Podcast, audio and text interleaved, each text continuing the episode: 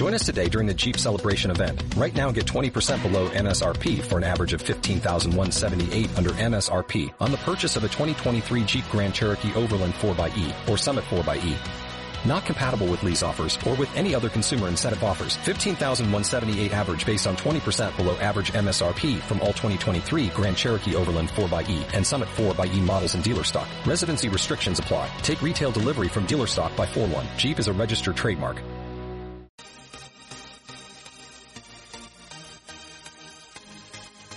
Bienvenido al podcast de Expresar Emociones.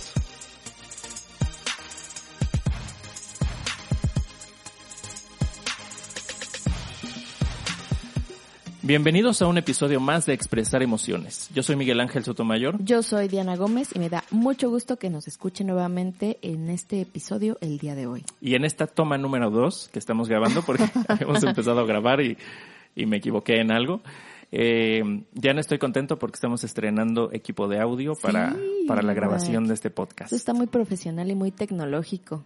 Así es. Entonces, Qué bueno. bueno que lo compraste. ya desde hace tiempo tenía ganas. Diana, el día de hoy vamos a hablar de un tema que tiene mucho que ver con lo que haces todos los días, que es quejarte. Me quejo de La ti. queja. me quejo de, por eso lo hago todos los días.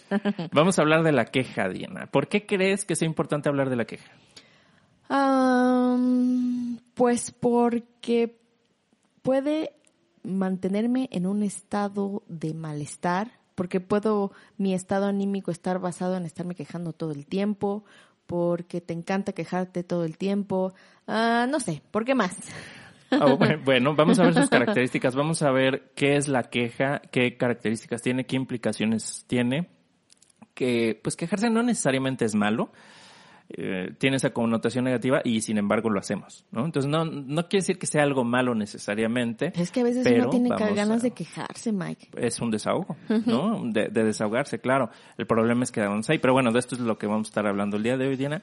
Así es que vámonos a una breve pausa y regresamos.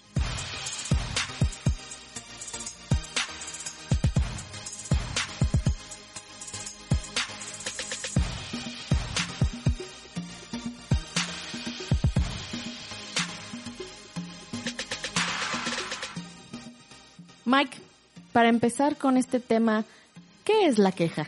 ¿Qué es la queja según la RAE? Bueno, yo aquí tengo unas definiciones del diccionario de la Real Academia y dice expresión de dolor, pena o sentimiento. Hay otro que dice resentimiento o desazón. Acción de quejarse, que bueno, ya ves que eso nunca falta. Evidentemente. ujú. Acusación ante juez o tribunal competente, ejecutando en forma solemne y como parte en el proceso la acción penal contra los responsables de un delito, que bueno, aquí ya nos fuimos a Ah, temas muy específicos. muy judiciales. ¿No? Reclamación que los herederos forzosos hacen ante el juez pidiendo la invalidación de un testamento por inoficioso. Pero bueno, eh, no, Me quedo con esa última, es con la que más me, me identifico básicamente con el testamento por inoficioso. Bueno, pues, esa la quitamos y nos quedamos con expresión de dolor, pena o sentimiento, resentimiento de sazón y también quitamos acción de quejarse porque pues esa Ese es, no nos un dice poquito mucho, obvio. no elabora mucho, no. no. Pero, pero sí, Mike, lo que decías al principio, eh, la queja es esta parte, esta acción de poner en palabras nuestro malestar. Como decías, es una vía de desahogo y lo interesante aquí es como, ¿por qué? ¿Por qué nos quejamos, no? Pero bueno, y, definiendo la queja, sí, yo le diría como esa, esa parte que dice de expresión de dolor o poner en palabras nuestro malestar, nuestro dolor, nuestra pena o pues cualquier sentimiento que de esta índole. Así es. Entonces, la, la queja es, eh, yo escucho mucha gente quejarse constantemente. ¿no? A veces a Pues las a mismas. dónde vas? a veces a las mismas personas eh, recurrentemente quejarse o, bueno, todo el mundo se está quejando. Por ejemplo, en redes sociales, ¿no? Nos metemos eh, y yo yo ah, he visto mucho, constante, o sea, todos los días es algo que veo y que la verdad no me gusta mucho de las redes sociales, ver que ponen una noticia y empieza ahí la queja o hacen una queja sobre algo que está ocurriendo en el mundo o, en el país. Eh, y, y ahorita vamos a ver qué, de qué se, bueno, qué características tiene la queja y qué emociones genera tanto en quien se está quejando como en las personas que están alrededor. Pero a mí me parece, yo cuando veo eh, tanta queja en redes sociales, la verdad es que tengo una, un sentimiento desagradable. ¿no? Me pone de malas. Te estás quejando de Me tanta estoy gente. Exacto, y fíjate que este es un punto importante, que me estoy quejando de la queja, y ahorita vamos a hablar de eso también. Eh, pero bueno, antes de, de adelantarme a todos esos temas que vamos a tratar, o a todos esos puntos, eh, la queja, para que haya, para que exista, tiene que haber un punto de referencia. Algo que se conoce o algo que se imagina, un punto de referencia, eh, de algo que nos gustaría que sucediera, pero no está sucediendo. O nos gustaría que fuera diferente a como está sucediendo. Entonces, esto tiene que ver con una expectativa que tenemos de algo que no ocurre. Esta expectativa no se cumple, genera emociones, genera ciertos sentimientos y ahí viene la reacción, que la reacción sería la queja. Puede una ser de tantas. eh, estas expectativas, Mike, pero creo que también puede ser como la necesidad de control, de que las cosas sean como yo quiero en el momento que quiero. Y estoy pensando en un ejemplo muy sencillo, como ir al banco. O sea, creo que pocas veces que he ido al banco no salgo quejándome. ¿No? Porque siempre hay una expectativa que no se cumple. O, o quiero que todo sea rápido, que, que la fila fluya, este, que, que me atiendan velozmente, pero pues pocas veces eso sucede. Y entonces es una expectativa o, que, o querer que las cosas pues sean de cierta manera, mantener el control. Es decir, tener la expectativa de que sean. Es correcto. Sí, sí, sí. A mí, bueno, yo hace mucho que no voy al banco, ¿no? Ya lo hago por eh, medios electrónicos, pero eh, hacer algún trámite, hacer algún trámite, eh, pues es algo también que me quejo. El tráfico Uy, es algo que, sí. que hace que, que yo me queje. Eh, entonces, bueno, hay una expectativa, hay algo que se espera, hay algo, o sea, ese punto de referencia de lo que me gustaría que ocurriera o que no ocurriera, y no es así. Entonces, para que haya la queja, una de las cosas que debe haber es una perspectiva, un punto de vista que se traduce en una interpretación de lo que observamos. Esa interpretación eh, nos genera una, un- una emoción y, y con esa emoción nosotros tenemos una reacción. Entonces la queja sería una reacción ante una emoción que estamos sintiendo por algo, por una expectativa no cumplida, simplificándolo mucho. Sí. Entonces, eh, también hay algo que tiene que ver con la queja que es una, una renuncia implícita, la renuncia a cierta responsabilidad o a hacernos cargo. A veces aplica, a veces no aplica, pero, eh, por ejemplo, si yo me voy a quejar, o más bien, si termino quejándome porque hay mucho tráfico y no llego a tiempo a mis compromisos, eh, entonces ahí yo estaría renuncia y, y y me mm, enfoco en la queja es que el tráfico y es que la gente y es que se me atraviesan y ahí pongo mi atención y mi energía en esa queja. Entonces yo estoy renunciando a una responsabilidad de cómo anticiparme al tráfico, sobre todo Sal más temprano. de So- tu exacto, casa. salir más temprano. Sobre todo si, si ya si es en la ciudad en la que vivo, eh, ¿no? Y que En la- en que ya conozco, que conozco, sí. Que incluso ya está la expectativa es, ok, si voy a salir a las 3 de la tarde, ya sé que va a haber tráfico. Exactamente. Y fíjate, aquí estás diciendo algo muy importante, que es, si ya, podría ya tener esa expectativa de que el tráfico está espantoso, me empiezo a quejar incluso desde antes de, salir, ¿no? Eh, Con rumbo a mi destino, y me quejo durante el destino y me quejo después. Entonces, a veces esa queja la podría evitar, o bueno, esa situación que me produce la queja, la podría evitar, me podría anticipar, eh, porque ya sé lo que va a pasar. A veces es una expectativa no solo de lo que pasa diferente a como me gusta, a, a como yo espero, sino que a veces ya sé que va a pasar y entonces ya estoy sintonizado con eso. Y dije, es que el tráfico está horrible y de seguro me va a tocar así. Entonces salgo y pasa eso y me termino quejando. Entonces me quejo antes, me quejo durante y me quejo después. Vives en la queja. Exactamente. Entonces, ese es el tema con la queja, el tema negativo, el, el- el impacto eh, desfavorable para nosotros, para nuestro bienestar, es eh, poner esa atención en, en aquello que no que no podemos que no podemos controlar ciertas cosas, pero hay cosas que sí podemos evitar. Como dices, salir temprano. No puedo evitar el tráfico, pero sí salir temprano, o, más bien no puedo controlar que, haya o no vehículos, pero sí puedo controlar la hora en la que yo salgo, en muchos casos, a lo mejor no en todos, eh, y anticiparme a esas circunstancias y a lo mejor voy a pasar el mismo tiempo, pero voy a llegar más temprano a mi destino. ¿no? Entonces, eh, por eso hablo de que hay una renuncia a la responsabilidad de hacernos cargo en muchas ocasiones. No quisiera que en todas, pero en muchas sí. Porque podríamos hacer algo diferente que no genere esos sentimientos en nosotros. Entonces, hablábamos de que la queja es un desahogo, pero se puede convertir en un estilo de vida. Y es que sí hay personas, Mike, que eh, me ha tocado que se la viven quejándose. En alguna reunión y queja, en otra reunión y queja. Y, y me han tocado que, que incluso ya hay personas que ya no quieren ni siquiera acercarse a esa persona o que ya no quieren socializar con esa persona porque dicen, es que se la vive quejándose. Yo me he dado cuenta, Diana, que cuando estoy con una persona que se queja o personas que se quejan, pero a veces es una sola. Y Ahí vas entonces, tú también. ajá, entonces yo me empiezo a quejar de esa persona con alguien más. Es que se la pase quejando, es que no, y, y es- cuando me doy cuenta es, yo estoy haciendo lo mismo que no me gusta de esta persona, con esta persona, ¿no? Y le podría echar la culpa de que sí, pero pues es que él se la pasa quejando y me puso de malas. Pero es lo mismo, es caer en esa misma dinámica en la que yo renuncio a esa responsabilidad y adopto una postura de víctima, que esa es otra de las características que tiene, eh, o una de las características de la, eh, de la queja o del quejoso, que estar en una actitud de víctima. Y repetimos, puede ser un desahogo, un desahogo como en un episodio contábamos una anécdota de estos monjes que cruzan a una señora que se queja y, y este, Sí, que fue que sea una queja momentánea, ¿no? Momentánea. De algún suceso en específico. Pe- y dejarlo atrás, porque a veces nos seguimos quejando de lo que está, de lo que nos ocurrió y lo recordamos y si se nos cruzó alguien en el tráfico y no nos dejó pasar, eh, lo vamos cargando durante un, un eh, largo rato, ¿no? Entonces estamos eh, reproduciendo en nuestra mente el evento desagradable y, y estamos no, quejándonos, estamos retroalimentando ese sentimiento y manteniéndolo por más tiempo del necesario. redetonando ese sentimiento. Así Pero es. justamente lo que comentas, Mike, de la actitud de víctima, o sea, quienes realmente ya lo convierten, este desahogo, esta queja, en un estilo de vida, pues hay una razón del para qué.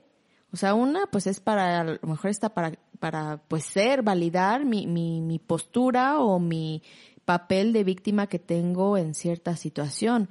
¿Para qué también podría estarme quejando? A lo mejor para buscar la atención. Sí, ¿no? claro. Eh, Una necesidad de llamar la atención, de que me presten atención, eh, a lo mejor incluso una necesidad de, de, de, pues de apoyo de otras personas o tal vez incluso ah, como hasta de sentirme escuchada. Pues es, es una expresión finalmente, es- estoy expresando emociones, expresando eh, eh, lo que estoy sintiendo con respecto a una situación. Por eso, pues tampoco podemos, eh, vamos a decir, no sé, eh, satanizar a la queja, ¿no? Porque es una vía de escape, como eh, dice Daniel Molina, de, que tiene un- una página que se llama psicólogoemocionalonline.com, eh, dice que la queja es para buscar empatía, porque como tú lo decías, Diana, buscamos apoyo y buscamos comprensión. Entonces, de alguna forma, nos busca o, o nos sirve o buscamos acercarnos a las personas para obtener, eh, pues, comprensión, empatía, respaldo, apoyo, para generar, pues, algún acercamiento con las personas cuando, pues, a lo mejor nos sentimos vulnerables o desvalidos. Entonces, no es satanizar, repito, la, la queja. El problema no es la queja. Me voy a poner como Arjona. El problema es El problema no es problema. ¿Cómo, ¿Cómo vivimos la queja y qué tanto nos estamos quejando y qué hacemos con lo que nos pasa, ¿no? Si estamos en la postura de protagonista o estamos en la postura de víctima. Entonces, pues quejarnos de vez en cuando, ese pequeño desahogo, pues no pasa nada. Pero quedarnos con eso puesto todo el tiempo, eso es lo que nos puede hacer daño. Pues es que eh, quejarnos, como dices, o sea, sí puede poner en claro que no estamos a gusto con cierta situación eh, y, y ju- justo manifestar nuestro malestar a través de la queja, pero si solo nos quedamos en la queja, pues nada se va a solucionar. Así ¿no? es. Porque sí tiene, pues como dices, algunos efectos positivos de cierta manera la queja, que es expresar lo que sentimos, expresar nuestro malestar, dar a conocer que algo nos está incomodando, pero pues por supuesto que también tiene efectos negativos, como sería volver a traer al presente algún problema, como dices, redetonarlo exacto. o recrearlo, algo que ya sucedió y que a lo mejor ya no tiene solución, no es simplemente estarlo redetonando al presente. Revictimizándome. Exactamente, pues a- asentando que mi papel es, Es el de, ese, es mi el de identidad. víctima, mi ¿no? identidad es la que ya hemos hablado de esto, de, de victimismo en, en el episodio 54. También otro efecto que puede tener la queja en el aspecto, digamos, negativo es magnificar un problema. No a lo mejor no era tan grande, pero el estarme constantemente Claro, quejando sí, sí. lo hace como una bola de nieve, ¿no? Que se va haciendo más grande, más grande, más grande por estarlo eh, repitiendo constantemente en mi mente, ¿no? Obviamente, pues también nos genera emociones negativas eh, el estar en esta constante queja y solamente quedarnos ahí, pues lo único que va a aflorar son estas emociones eh, que no suman a mi bienestar, sino que a mi malestar. Y a lo mejor incluso hasta como lo, eh, lo que te comentaba, ¿no? Provocar el rechazo del entorno. Claro, sí, sí, sí. Sí, es una de las implicaciones, que ahorita vamos a hablar un poquito más de eso. Pero Diana, ¿cuáles son los villanos favoritos, nuestros villanos favoritos de los cuales nos quejamos? Ah, yo digo que el número uno, el presidente. Porque, híjole, hay de quejas en internet y en Facebook Sí. y en redes sociales al actual presidente aquí, Aquí de, en- en México, de la ¿no? República Mexicana, que bueno, o sea, se quejan de los que se quejan y de los que no se quejan y de lo que dice y que lo que respiró. Pero pues había, así ha sido con todos los presidentes, o sea, no he escuchado alguno donde nunca haya habido una queja. Pues claro que echarle la culpa al gobierno es... Es que es como deporte hasta- nacional. Exacto, o sea, es, es deporte Sí, me nacional. estoy quejando de eso, ¿no? No, eh, claro, o sea, el gobierno y, y bueno, en el caso actual de, de México, eh, pues el presidente, ¿no? Pero no solo el presidente, pero tal vez un poquito más en estos en estos días, en esta época, eh, hay muchas quejas. Ahora, pues nuevamente, pues es un desahogo, tal vez podría parecer algo mm, inocente o podríamos decir es mi derecho de quejarme, pues claro, es tu derecho de quejarte, ¿no? Pero ¿qué estás haciendo con esa energía y esa tensión y el estar en ese estado?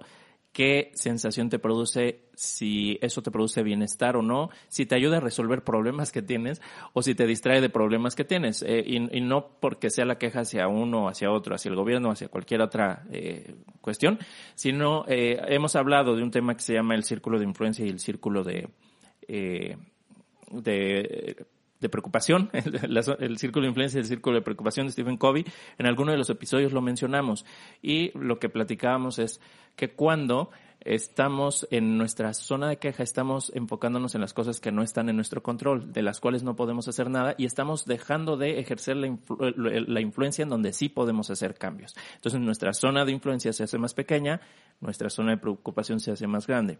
Entonces es en qué me estoy enfocando, en lo que sí puedo cambiar para yo sentirme mejor o en lo que no puedo hacer nada y que me hace sentir mal y que si me quedo ahí me voy a sentir peor. Oye, Mike, ¿y tú genuinamente crees que quejar, quejarse, quejarnos, quejarme, este, del gobierno traerá alguna solución, generará algún cambio, hará al que se transforme algo, o sea, el estarme quejando? En mi opinión, y En tu luego humilde en mi- opinión. en mi humilde opinión, todos están bien. No, no es cierto. No, eh, en mi opinión, que mucho de lo que decimos aquí, a veces citamos autores cuando tenemos autores, pero mucho también es nuestra propia opinión. Entonces, pues así tómenlo, es un punto de vista, no es una verdad absoluta. Y Entonces, ya saben cómo es Mike, entonces no lo tomen tan en serio. Entonces, bueno, en mi opinión, creo que si acaso ayudara, ayuda muy poco. ¿Para qué sí podría ayudar? Voy a empezar por ahí. Porque tal vez ayuda a empezar a prestar atención a cosas que deben ser cambiadas. Y que si más personas le prestan atención a eso, entonces más personas pueden organizarse para generar un cambio verdadero sobre eso que se necesita ser cambiado. Entonces, en ese aspecto, me parecería que la queja es empezar a poner nuestra atención en cosas que sí necesitan resolverse y que si estamos de acuerdo y en conjunto las personas podemos generar, tener ese poder suficiente, o sea, esa pequeñísima, ínfima influencia que en lo individual pudiéramos tener, sumada en lo colectivo, sí podría tener una influencia real, un impacto real. Entonces, para eso creo que podría ser eh, eh, de ben- el Útil. beneficio. Pero, lo que sí me parece, nuevamente es mi opinión, que al estarnos quejando estamos desahogando, estamos desahogándonos. Entonces, cuando tenemos ese desahogo, nuestra necesidad de hacer algo o nuestras ganas de hacer algo al respecto pueden entonces ya eh, calmarse. Y entonces quedarnos solamente en la queja y nunca convertirla, o no convertirla, no movernos realmente hacia la acción, a una acción organizada. Porque, ¿qué pasa? También, eh, no nomás con el gobierno, sino otros temas controvertidos que yo he observado. Veo que alguien se queja y veo que otra persona se queja de eso que puso y defiende a lo que se están quejando y entonces em, se empiezan a descalificar las opiniones entre las personas. Entonces em, se genera división entre las personas que piensan o, que tienen una opinión sobre eh, una situación en, eh, en particular ya sea a favor o en contra. Entonces, como que toda la energía se va a eso, en, en pelearnos, en demostrarte que tu opinión está mal. Y entonces, pues la queja se, se convierte en eso, en estarnos atacando. O sea, como que en eso deriva. Por eso creo que es muy poco lo que se puede hacer.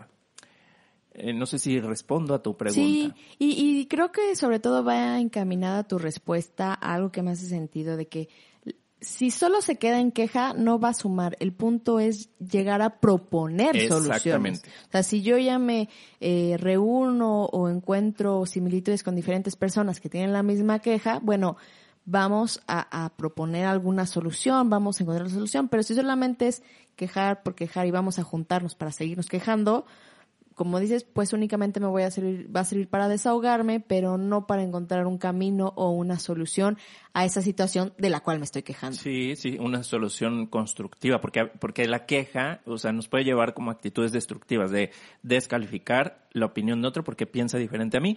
Y a lo mejor no, no fomentar el pensamiento crítico, el decir, a ver, desde dónde lo que esta persona está diciendo pudiera tener sentido, eh, investigar y averiguar y no quedarme como en esos comentarios así muy, muy pasionales, pero que no traen mucho eh, raciocinio detrás de, ¿no? Es que es bien fácil quejarse, Mike. Muy fácil. Ay, así, decir y todo, pero ya proponer soluciones y tomar acción y plantear algún cambio y reunirnos y organizarnos, ahí sí es como de, oh, Eh, bueno, sí, claro, es- este, otro día con más calma. Sí, ¿no? Entonces, bueno, hablamos del gobierno, que es uno de los villanos favoritos. Eh, a veces los empleados, o a veces los jefes, o a veces los clientes, o los proveedores, a veces la pareja, O a los veces, hijos, o los los hijos. padres. Quien sea, los Mike, quien se ponga enfrente. Se ponga- exacto, sí, a veces, sí. ¿No? Eh, Por ejemplo, yo he escuchado recientemente, bueno, a lo mejor lo he escuchado durante mucho tiempo, pero le he puesto tal vez más atención ahora.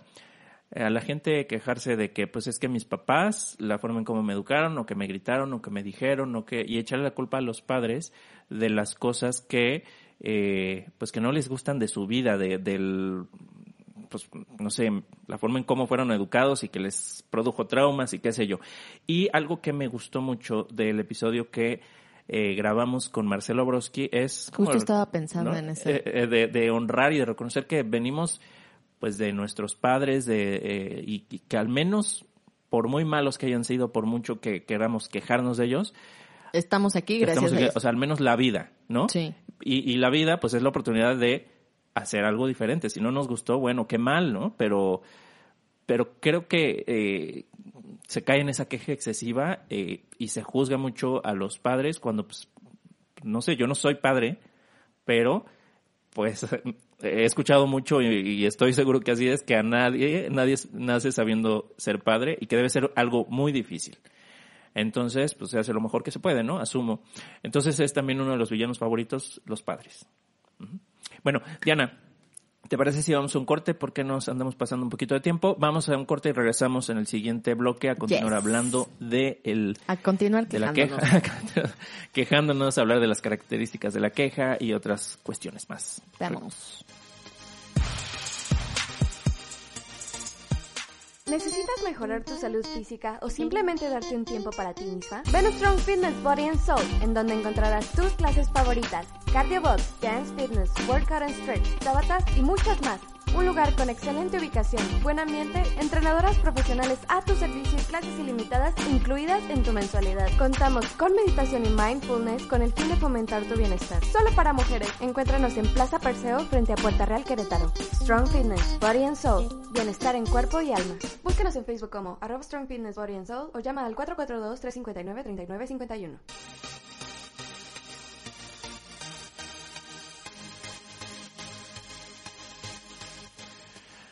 Bueno, pues estamos de regreso y como ya pudieron darse cuenta, ya tenemos un patrocinador aquí en este podcast. Qué bueno es aquí de la casa, pero Todo, todo es todo, todo cuenta. Muy bien, Diana, estamos hablando entonces de, De la, la queja, queja. de los villanos favoritos, de qué es la queja, para qué, para, por qué no es necesariamente mala, pero a veces sirve, a veces no. Eh, quisiera abundar un poquito más en las características que tiene la queja. ¿ok? Empezando por eh, el lenguaje. ¿No? O sea, algunas de las características que tiene la queja es el lenguaje. El lenguaje en la queja es diferente que el lenguaje que tenemos cuando estamos hablando, eh, pues en otros términos, con otra emocionalidad. Porque el lenguaje de la queja es un lenguaje que no propone, solo hay un desahogo. Entonces las palabras que se utilizan, y no solo las palabras, sino la emocionalidad, ¿no? En, esas palabras, es, eh, es un, un lenguaje, palabras de, de no construir, ¿no? O sea, es como un lenguaje más, más pasivo, vamos a decirlo. Sí. Así, que no genera algo nuevo o algo diferente, sino que se centra en lo conocido, en lo vivido, En, lo incómodo. en lo incómodo, en la experiencia vivida que es incómoda y entonces es como, como repetir una historia. O sea, e- esto tiende también a ser repetitivo. La queja tiende a generar un lenguaje repetitivo alrededor de eso que, que es desagradable, ¿no? O que no, que no gustó. Entonces es una característica. Otra es la falta de responsabilidad, como lo decía, eh, la actitud de víctima.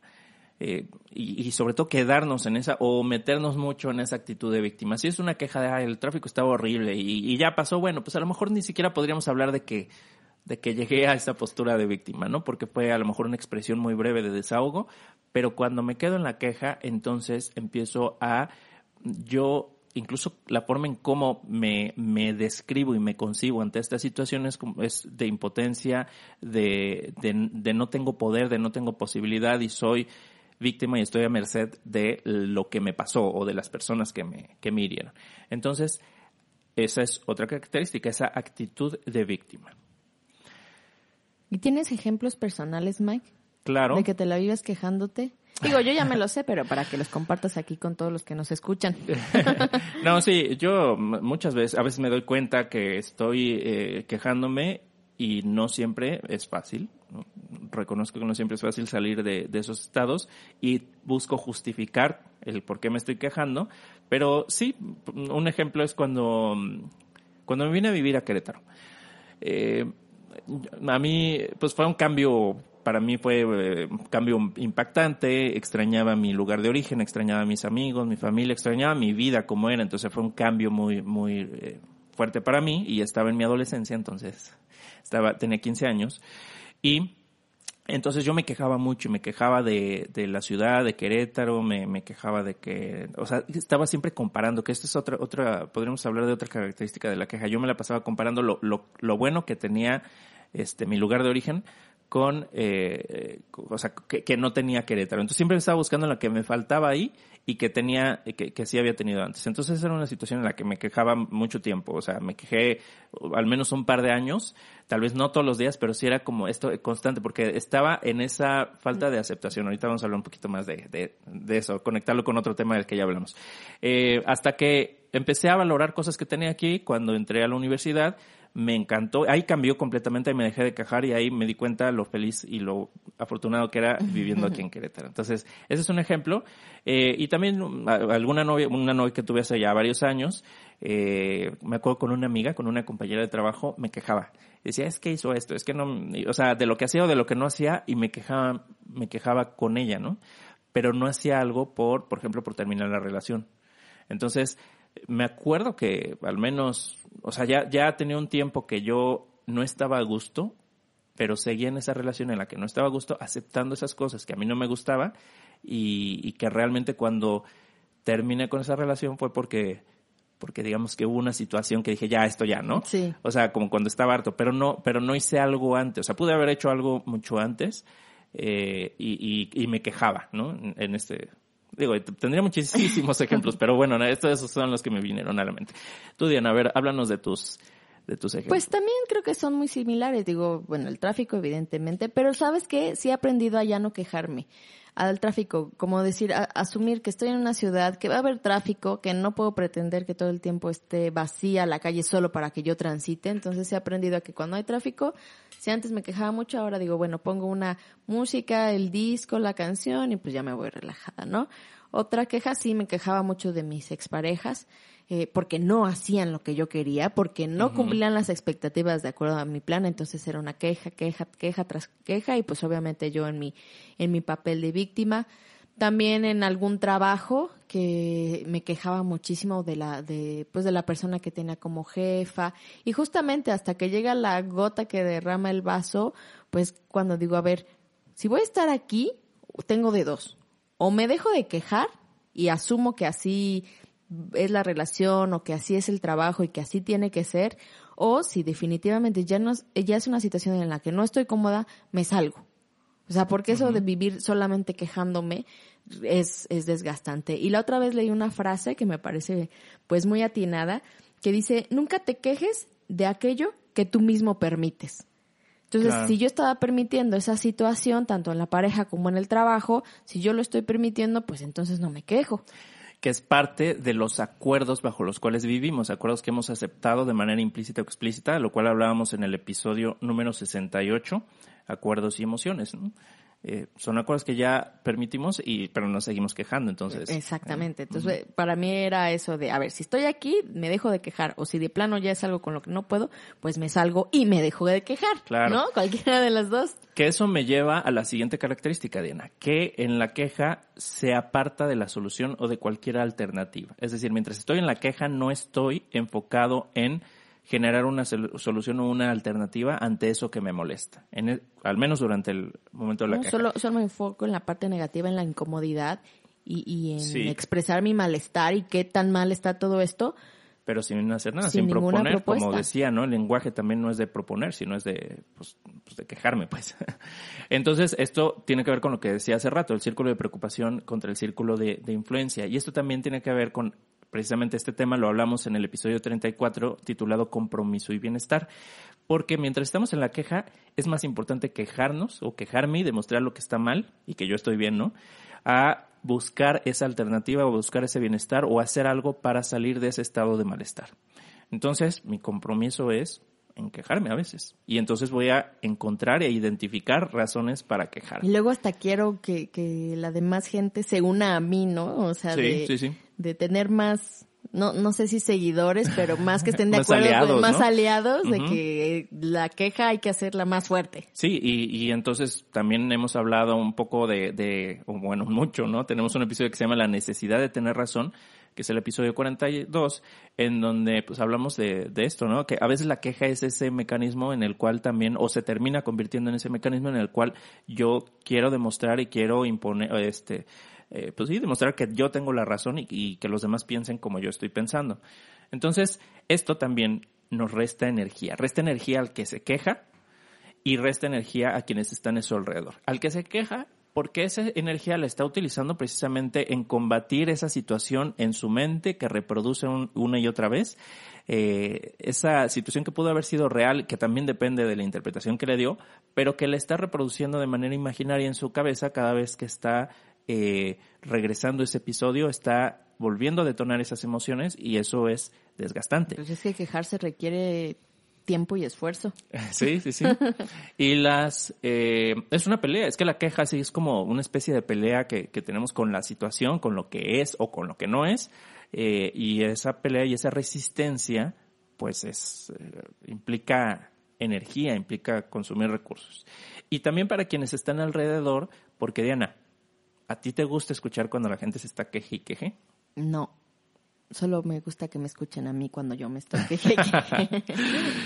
Y no, es desgastante. es desgastante. ¿Conoces a alguien que se queje mucho o constantemente o de todo? Mm, pues una persona pero lejana, o sea, no... Ajá. Bueno, hay una cercana, ya me acordé.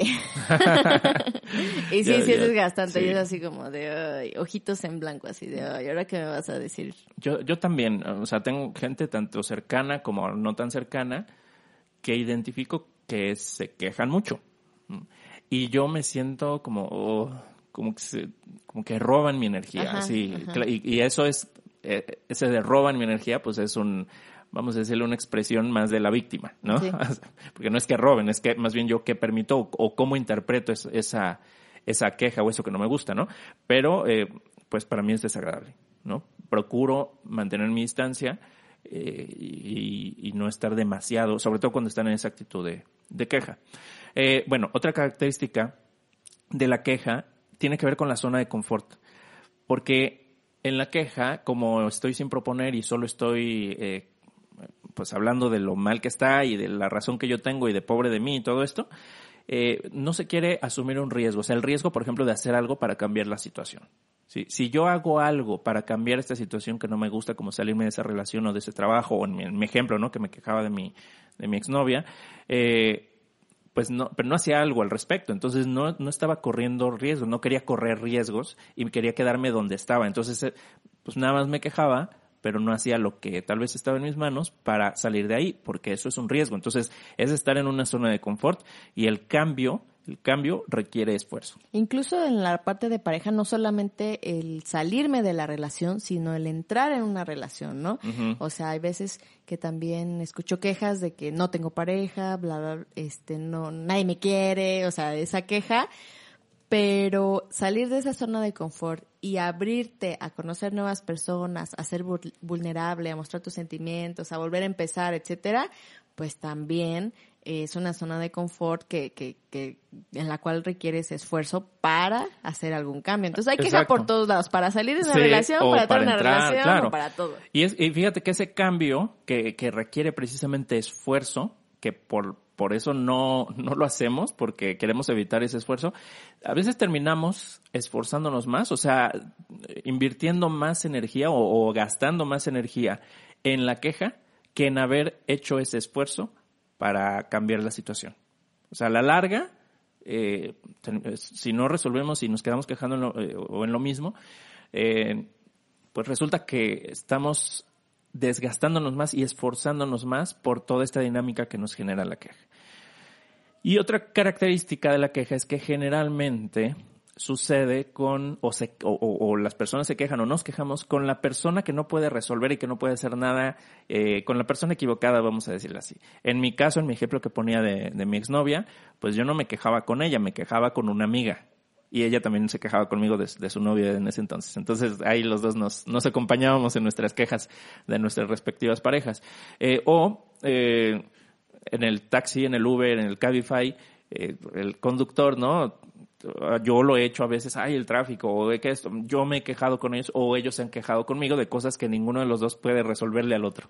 Entonces esa es otra característica de esta queja, esta expresión, eh, hacerla con alguien que no puede hacer tampoco nada por solucionarlo. O sea, si no podemos nosotros, menos, o si no lo estamos haciendo, menos la otra persona. Eh, a veces nos quejamos con quien sí puede hacer algo. Y eso tiene otra estructura, tiene otra dinámica, tiene otros resultados, desde luego, que tiene que ver más con el reclamo, pero de eso hablaremos en otro episodio. Entonces, esas son algunas características. ¿Qué emociones hay detrás o se generan, ¿no? O hay detrás de la queja, Diana. ¿Qué emociones hay? Bueno, si yo me estoy quejando, eh, pues evidentemente de incomodidad, de enojo, mm, de frustración, de impotencia, o si estoy escuchando a alguien quejarse, bueno, a lo mejor hasta como de enfado, como de, de desagrado, pero en general creo que van a ser emociones de malestar, emociones que, que, como dices, que drenan la energía y que generan alguna incomodidad. Por lo general, o sea, no, no me imagino una queja y estar asociada con alegría, felicidad y... eh, A lo mejor si, Eh, si la queja la, la conviertes en acción y después llegas a ese resultado, eh, pues a lo mejor esa queja, ¿no? Te fue, fue parte del camino para llegar a sentirte bien. Pero solo cuando haces algo al respecto y Sí, generalmente. ya no cuando llega la acción, pero cuando solo es la queja, pues... Exacto, solo es, la queja no. Es incomodidad, es enojo, es frustración, es desesperación, es impotencia, es eh, malestar, es enfado, es... ¿Qué más, Mike? O sea, Mira, una, o sea, ya, que, que ya lo, lo has dicho, la frustración. Eh, cuando... episodio 19. episodio 19. Enojo, episodio 17. Cuando una persona, o yo incluso lo, lo veo con, conmigo mismo, no siempre me quejo con la misma intensidad o con la misma frecuencia. ¿ok? O sea, ha habido épocas de mi vida en donde me quejo más, épocas en donde me quejo muy poco o, o tal vez nada, espero. O también con la persona con la que te estás quejando, ¿no? Sí, también. Hay personas con las que te puedes explayar Ah, claro, más sí, y sí, uy, hasta te dan vuelo para ¿no? seguirte Ahí la quejando. confianza, por ejemplo. O sea, una de las emociones que podría estar que a lo mejor no es tan evidente es eh, eh, estar en un contexto de confianza con una persona, que tengo la confianza para quejarme. A veces las personas nos quejamos con personas que ni conocemos, como decíamos, con el conductor del taxi, ¿no? Eh, o con qué sé yo.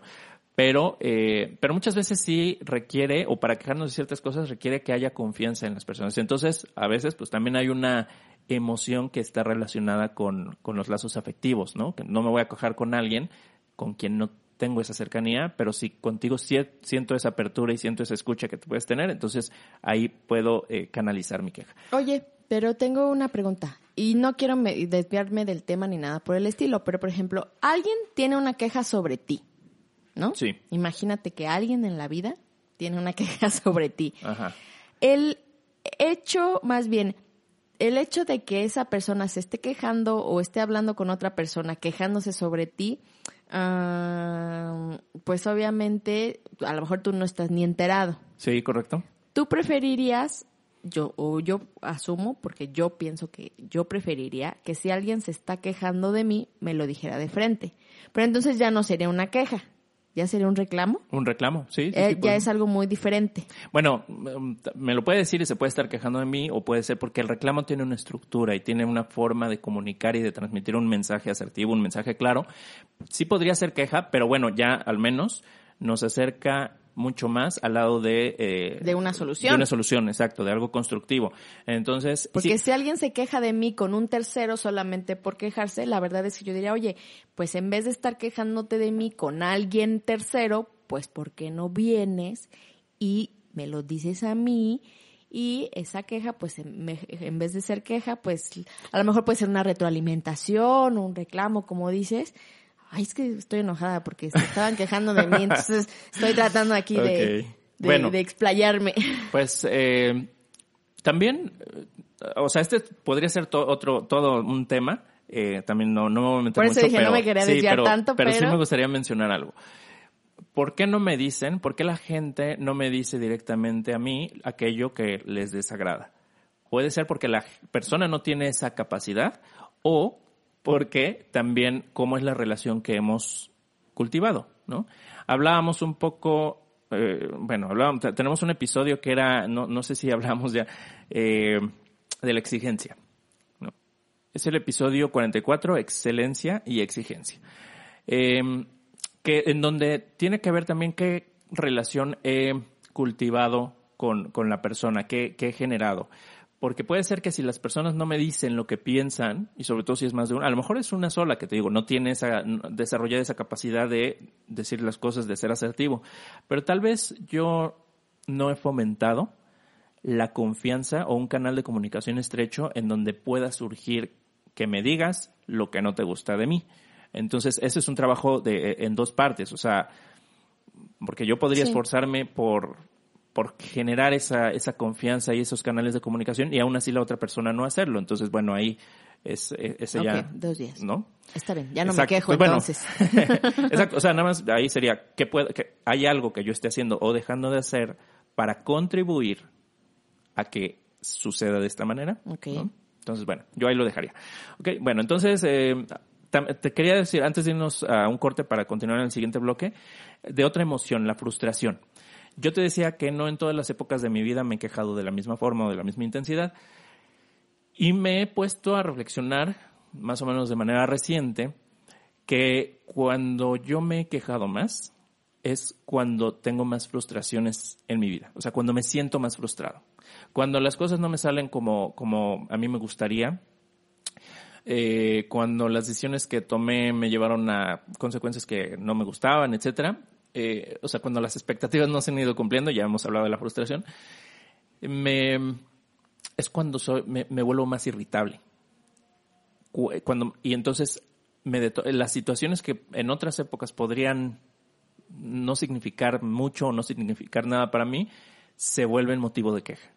Entonces, si traemos frustraciones acumuladas, si traemos enojos que no hemos expresado, si tenemos emociones que no hemos trabajado, es probable que eso nos lleve a quejarnos de manera constante. Entonces, si tú eres una persona, aquí para la reflexión, para cada uno de nosotros, si tú eres una persona que se identifica o se da cuenta que se queja de más o se queja constantemente, échate un clavado hacia ti mismo, hacia la reflexión, eh, tenemos un episodio también sobre la reflexión, para ver qué encuentras, qué emociones no has expresado, qué, no- qué necesidades no están satisfechas, también eh, emociones como el enojo o, o la frustración de las que hemos hablado, pues eh, están los episodios que puedes escuchar y a ver si te da algo de información. Me hace totalmente sentido, Mike. Bueno, pues entonces vámonos a un corte, Diana, y regresamos en un momento para terminar con el tema de hoy, que es, La queja. regresamos.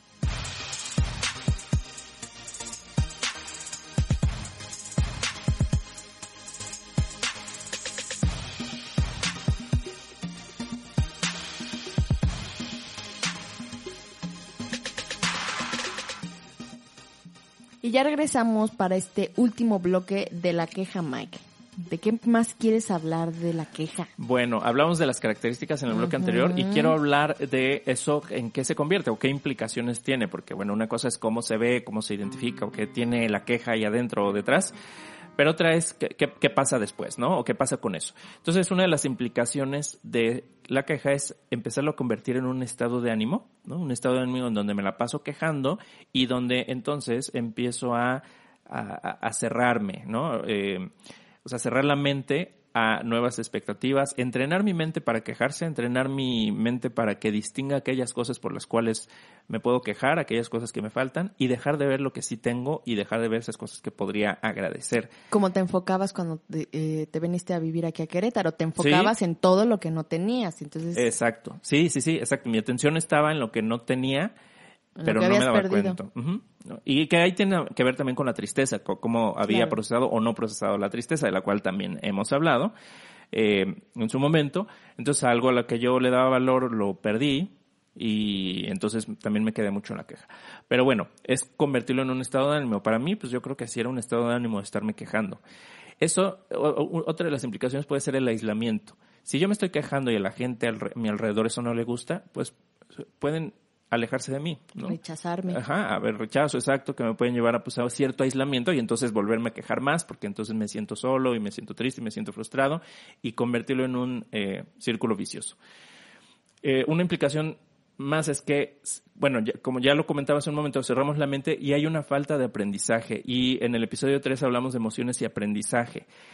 Cuando yo me estoy quejando, me estoy alejando de lo que hay adentro de mí y me estoy poniendo, o sea, mi atención la estoy quitando de ahí y la estoy poniendo afuera, lo que no me gusta. Entonces no hay reflexión y no nos hacemos conscientes de nosotros mismos y de nuestras áreas de oportunidad porque estamos precisamente enfocados en esas causas externas y esto nos cierra al aprendizaje. No podemos hacernos conscientes y sin hacernos conscientes no podemos eh, generar aprendizaje, no podemos volvernos competentes.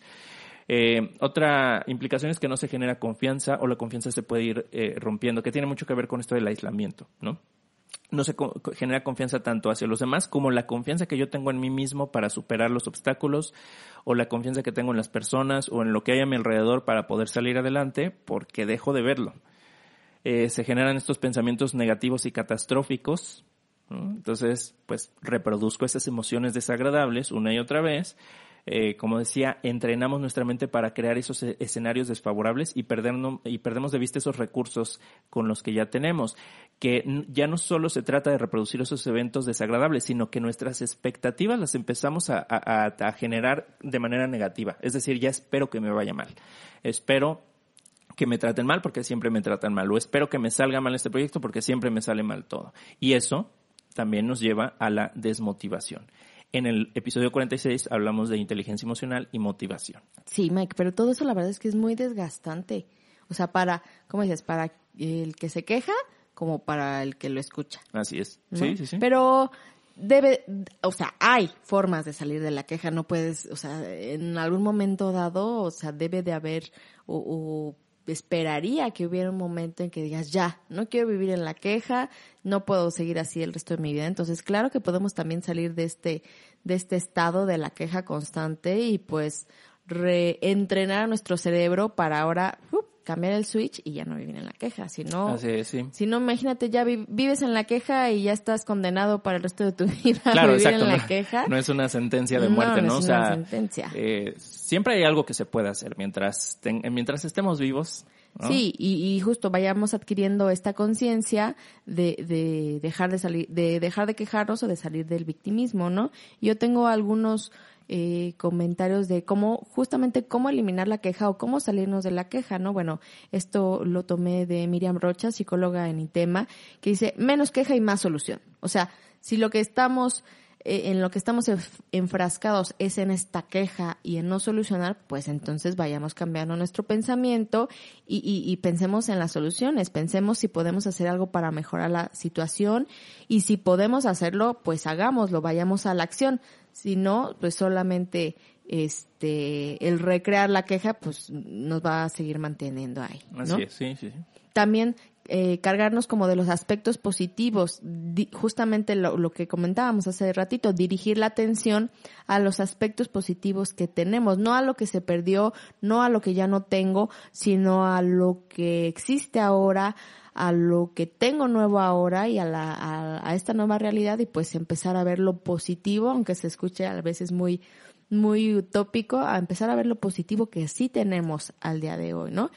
También ah, rodearnos de gente, de gente que sume, ya lo hemos platicado en algunas ocasiones de que eh, somos el promedio de las cinco personas con las que nos juntamos. Si nos juntamos con cinco personas que viven en un estado de ánimo de queja, pues yo creo que vamos a tender hacia ese hacia ese lado. Entonces, pues eh, rodearnos, rodearnos o atender eh, reuniones sociales o eventos o, o cursos o talleres o empezarnos a rodear de gente que, que sume a esta parte de, de emociones eh, positivas y también darnos a nosotros un espacio de pues de tener experiencias agradables y placenteras justamente como te decía para ir reentrenando nuestra mente eh, generando nuevos caminos entre nuestras neuronas para ir modificando esta situación o este estado de ánimo de pura queja ¿no? Sí, sí, sí, entonces ya sabes cómo hacerle para que... Perfecto.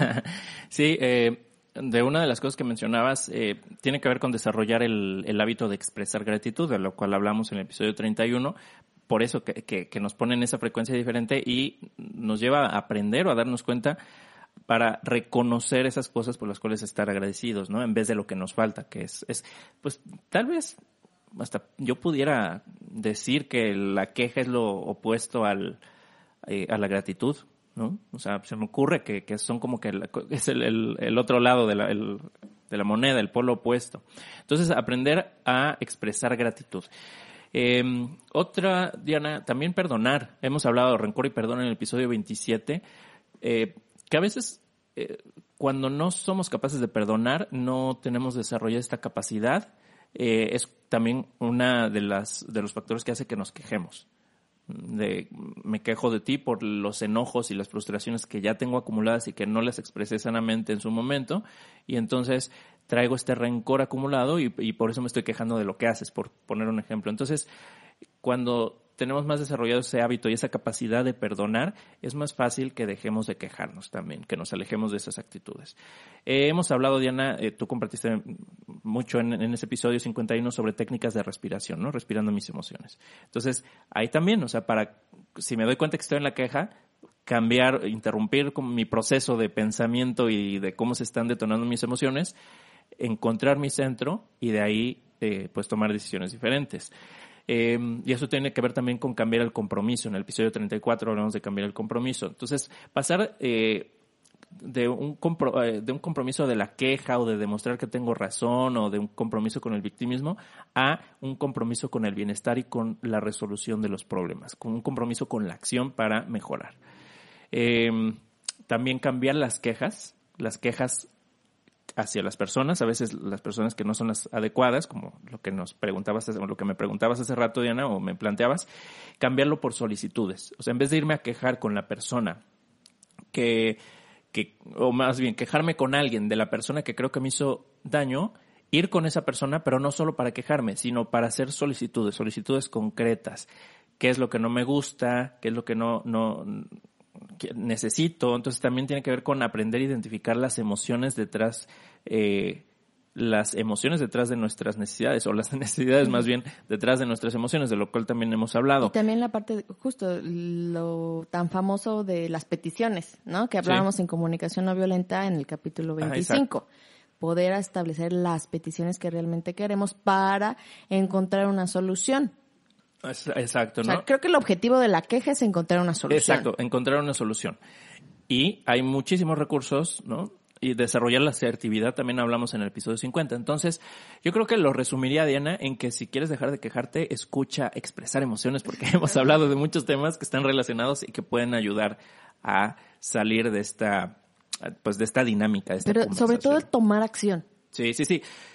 Hay que tomar acción y tomar esa decisión, ¿no? O sea, si no hay esa decisión inicial de quiero hacer algo diferente y obviamente tomar acción en consecuencia, no, no va a pasar nada, ¿no? Entonces hay que tomar acción, hay que decidir y tomar acción. Y, y usar nuestras mismas emociones como herramientas, ¿no? Ya lo veíamos, en el enojo. O sea, si yo estoy enojada por una situación y estoy quejándome porque esa situación me incomoda, bueno, el mismo enojo, mi mismo enojo me debe de llevar, me debe de ayudar a, a buscar una solución, a saber que no estoy cómoda como está la situación actualmente. Entonces, mi misma molestia, mi mismo enojo me va a ayudar como esta herramienta para poder eh, ir y resolver el problema y entonces cambiarlo o ajustarlo para volver a estar en este equilibrio, en este bienestar, en algo que sí realmente me llene o me haga estar mucho más eh, en paz con la situación. Si no, el enojo no me va a servir para nada, nada más para guardármelo, estarme quejando, quejando, quejando y me voy a enfermar luego de gastritis o de lo que quieras, ¿no? Entonces ahí el enojo me va a ayudar a resolver.